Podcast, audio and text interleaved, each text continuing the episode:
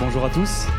On se demanderait pourquoi les enfants euh, n'auraient pas ça dans leur éducation. Ça veut dire qu'il un projet, un projet fort. On peut se poser cette question, c'est une question théorique tout à fait fondamentale. Moi j'ai un bilan très positif de cette expérience. Nous sommes ici pour représenter les 1400 élèves du lycée Françoise de l'Académie de Toulouse. D'enrichir leur vocabulaire, d'enrichir leur syntaxe. Et se retrousser les manches et euh, que chacun puisse apporter sa pierre à l'édifice. D'un point de vue cognitif, un débat sur Instant T. Aujourd'hui, je vais vous parler de robotique.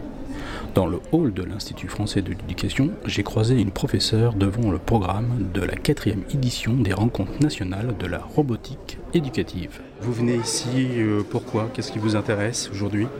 Eh bien, justement, là, j'hésite un peu pour l'après-midi. Le matin, j'ai suivi déjà euh, le monde des robots, perçu par les jeunes professeurs.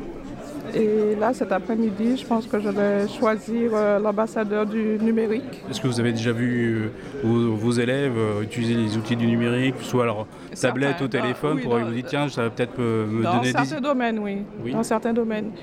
Et donc, je pense que ce serait intéressant que je puisse apporter quelque chose et que de leur côté, je puisse comprendre ce qu'ils m'apportent. C'est dans les deux sens. Oui, voilà. Et donc, je vais voir cet après-midi ce que ça pourrait me donner comme information supplémentaire, comme apprentissage, comme découverte. Et oui, nous ne sommes pas tous des geeks. Alors, j'ai demandé à Edwige Kourou-Falquero de m'expliquer comment les enseignants utilisent le numérique face à un public né dans un environnement 2.0. Il peut arriver effectivement que des élèves soient euh, déjà... Euh, alors, euh, compétent, je ne sais pas, mais en tout cas sache faire euh, fonctionner un robot, sache le programmer, sache lui faire faire des tâches, des missions. Par contre, effectivement, il faut que l'enseignant non seulement sache aussi, je dirais, manipuler et faire fonctionner la technologie, robot en tant qu'objet euh, télécommandé ou programmé, mais il faut surtout que l'enseignant sache intégrer ça dans un scénario pédagogique et dans une situation d'apprentissage distribuée entre euh, l'artefact robot ou l'objet connecté et puis tout l'environnement d'apprentissage qu'il construit. Et ça, effectivement, c'est quelque chose d'un petit peu nouveau pour des enseignants qui n'y ont pas forcément été formés.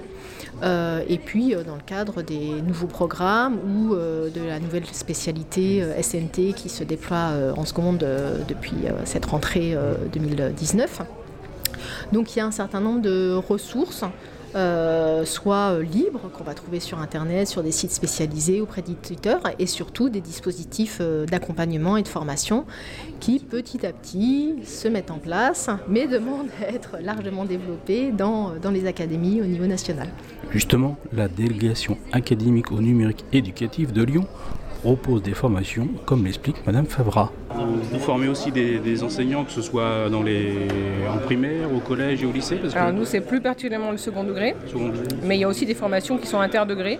En plus, on a la chance à, Lyon d'avoir dans les mêmes locaux le, RDRI qui s'occupe du coup justement du mm. premier degré. Donc euh, les compétences sont réparties un peu des deux côtés. Donc euh, il y a des choses qu'on fait aussi ensemble pour ce qui est la formation des, collègues du premier degré.